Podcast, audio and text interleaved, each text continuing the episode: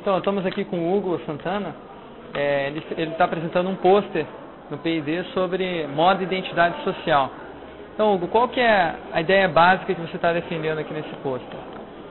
É, acho que o, o, norte é discutir um pouco a ideia de que cada um tem um estilo individual, que a moda vem disso, né? Quer dizer, você vai, a, maioria das, das lojas fazem mídia em cima do tipo, é, vem aqui, tenha seu estilo, faça seu estilo próprio, seja você mesmo, entendeu? Quando na verdade parte do, do, está dentro de um sistema muito maior de consumo, que você vende estilo de vida como se fosse uma coisa individual, mas é massificado, entendeu? Você tem que pertencer ao grupo, você tem que se, se integrar com o estilo. Então você, inclusive, a mídia não te dá a chance de você não escolher alguma coisa da moda. Você pode ser você mesmo, desde que você escolha alguma coisa que está disponível para você, entendeu? E como é que é o processo de formação da identidade é através dos artefatos? Né? Como é que acontece esse processo? Como que, como que o artefato desempenha papel nessa formação da identidade das pessoas? Então, nesse trabalho especificamente, eu estou seguindo a perspectiva do Tajfel, que é um, é um pesquisador inglês, que nos anos 70 ele trabalhou com a parte dos estudos culturais e tal, aquele pessoal londrino, e eles é, a ideia é a seguinte, você normalmente se, se apropria dos valores simbólicos ligados a um artefato para você valorizar positivamente a identidade social. Então, quer dizer, se eu, tenho, se eu quero é, pertencer a um grupo de forma que isso valorize a, a, imagem que eu faço de mim mesmo, eu me aproprio de um símbolo que pertence a esse grupo. Às vezes nós já temos, já, já pertencemos a grupos inconscientemente e a gente, se esse grupo, por exemplo, valoriza negativamente a nossa identidade, a gente procura é, repensar alguns valores do grupo, inverter essa posição para, por exemplo, um, simplesmente assim, a gente pegar um skatista, né? Você vai ter, ele vai ter todo um, um, uma indumentária, vamos dizer assim, para ele, ele, se adequar àquele grupo, o skate em si, com a sua decoração, adesivos, etc., e o jeito de andar, as músicas que ele ouve, etc. Se ele estiver num grupo onde isso é bem visto positivamente, ele, a identidade dele se valoriza. Se ele for para um lugar onde esse tipo de, de, de, de perfil não é muito bem aceito, o que ele faz?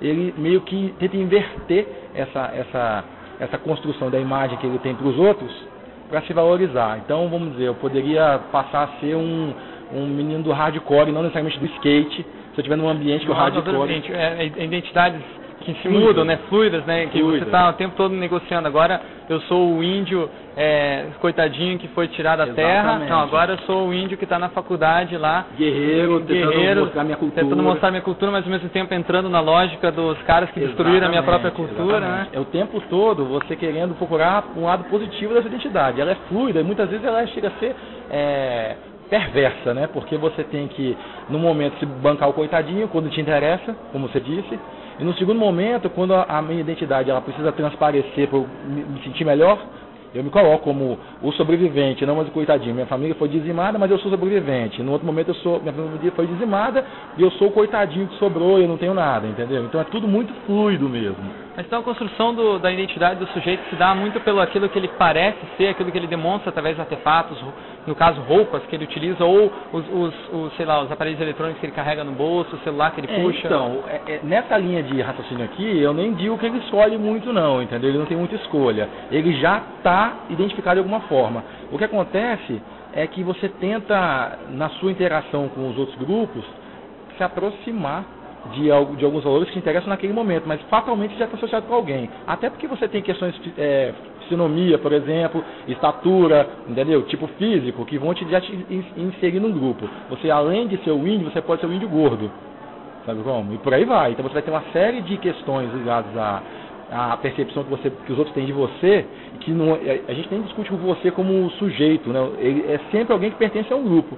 Você nunca é visto isoladamente porque você Ora você é o estudante, ora você é o profissional, ora você é o Mas aluno. Você não vê, não vê uma contradição no, no, caso das pessoas acharem que elas estão criando uma identidade própria? Por exemplo, a gente vem aqui para o P&D, todos os designers, cada um está com uma roupa diferentinha. Exatamente. Mas se você for prestar atenção, na realidade, você já sabe identificar o que é um designer pela roupa que ele veste. Não, esse cara se veste com roupas diferentes, normalmente retrô anos 70, é, é aí. aí vai, eu vou retrô anos 80. Então, a, a viagem é justamente essa. Você, a mídia constrói isso, que você consegue ter uma identidade que é sua, que é própria, mas você está se apropriando de significados que são anteriores a você o tempo todo.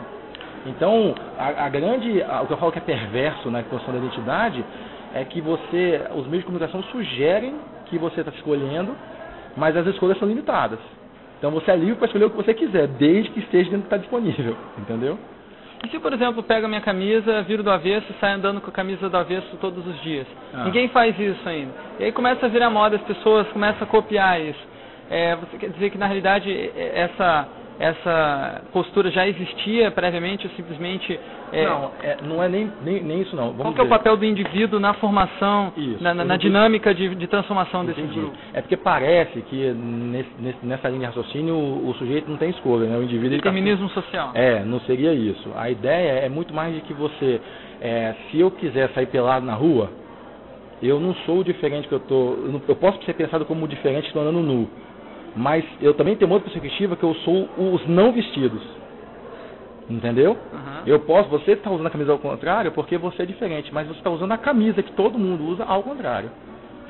Se você conseguir bolar um tipo de, de roupa, por exemplo, se você conseguir, que aí a gente vai discutir um monte de coisa na psicologia que diz que você nem consegue é, pensar numa coisa que você não conseguiria dizer, que não faz parte da sua cultura, entendeu? É aquela ideia do você é livre para pensar dentro de um quadrado, de um, de um, de um cubo, cubo transparente? Não é questão de liberdade, é uma questão de, de aprendizagem social mesmo. Você só consegue formular ideias dentro do seu universo conceitual. Você não tem como pensar numa coisa que você nunca viu você pensa uma coisa nova, é sempre seria uma sobreposição de coisas já conhecidas, entendeu? Então, a, igual a camisa do avesso. Ela é diferente, mas ela ainda, ainda é pautada no que você conhece. Agora, tenta materializar algum tipo de roupa que você nunca viu. Aí sim vamos já falar de novidade. É, por exemplo, aquelas roupas que a, a chinesa mostrou lá, que, que eles fazem competições no, na, na, na escola lá, lá, na China, eles mostraram umas roupas que para nós não é que nem então, a roupa, né? Mas para a cultura deles, de alguma forma aquilo está relacionado, tem algumas raízes e tal. Então a gente sempre olha para o diferente como novo, entendeu? Mas às vezes ele é novo porque a gente não conhece simplesmente, não porque ele é efetivamente algum tipo de inovação, uma coisa que não existe na cultura material, entendeu? Na verdade, esse discurso né, que parece que ele, é, ele, ele diminui o indivíduo, a, a intenção não é essa, é valorizar que a produção dos significados é social é coletiva. Quer dizer, você pensa em virar a camisa ao contrário, mas você está pegando a camisa que alguém fez e você, quando inverte, você está realmente interferindo na percepção geral sobre camisas. Mas não deixa de estar inserida num sistema maior. Então, assim, não, não tem Hugo ou exclusivo inventando coisa. Eu estou interagindo com o que é social o tempo todo e, e ainda assim modificando social. Não estou dizendo que é de mão única, de cima para baixo, sabe? Só a sociedade mudando o indivíduo. É uma relação dialética, dinâmica. O indivíduo contribui da mesma forma que a sociedade contribui. Então tem uma coisa que vai e volta aqui, que são as representações sociais, são isso. É, é a percepção do indivíduo em relação ao que é, o que é do grupo e o grupo devolvendo para cada indivíduo. Então, quer dizer, nós todos compartilhamos algumas ideias que são comuns, e a partir do momento em que você interage com essa ideia, você pode transformar, atualizar essa ideia, e o grupo reabsorve aquilo, sacode, mexe, mexe, mexe e devolve para você de novo. Entendeu? Então amanhã tem 10 caras usando a camisa do avesso. Você não vai querer usar mais, porque já não é tão diferente.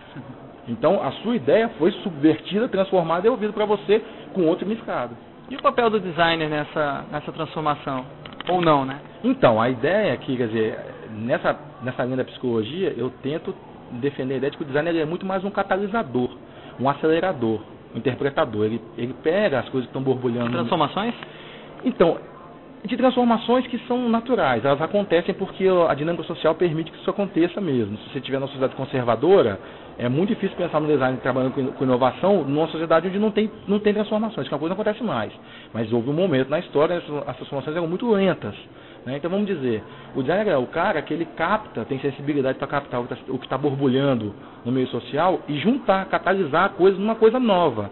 Nova dentro daquela cultura. Então, por exemplo. Ele seria um agente subversivo? Não diria subversivo, mas ele é, é um dos tipos de profissional que existe para fazer esse tipo de coisa, sabe? É de capital que está. Igual músico, por exemplo. Você pega um cara, ah, agora inventaram música, um tipo de música, um estilo de música novo. É alguém que teve sensibilidade para captar uma tecnologia disponível, um público que, que ansiava por um tipo de música, um tipo de sonoridade que pertence àquele momento sócio-histórico, entendeu? Ele junta isso tudo e cria uma coisa que ela tem sensação de ser nova, mas se ela fosse totalmente nova, ninguém compreenderia, não absorveria. Tem que ter coisa, tem que ter, é, ser calcado na cultura. Senão a gente não se identifica com aquilo. Então como que uma coisa pode ser 100% nova? O designer seria uma espécie de artista, então? Nesse sentido? É difícil de falar, nesse, é uma discussão complicada, né? Isso eu sei, por isso estou então, colocando. mas eu não digo nem nesse sentido, não. Eu estou falando mais da, são pessoas que fazem trabalho semelhante. O designer do jeito dele, o artista do jeito dele, entendeu? Você vai ter diversas áreas criativas lidando com essas coisas que estão borbulhando no meio social. Aí cada um dá vazão da sua forma, né, com o seu, o seu caminho. Não discuto também se essa história é ou não é artista, não sei o que, não me interessa. O, o, que interessa é que a captação das coisas no meio social é bem parecida, só que os produtos finais são um pouco diferentes, né.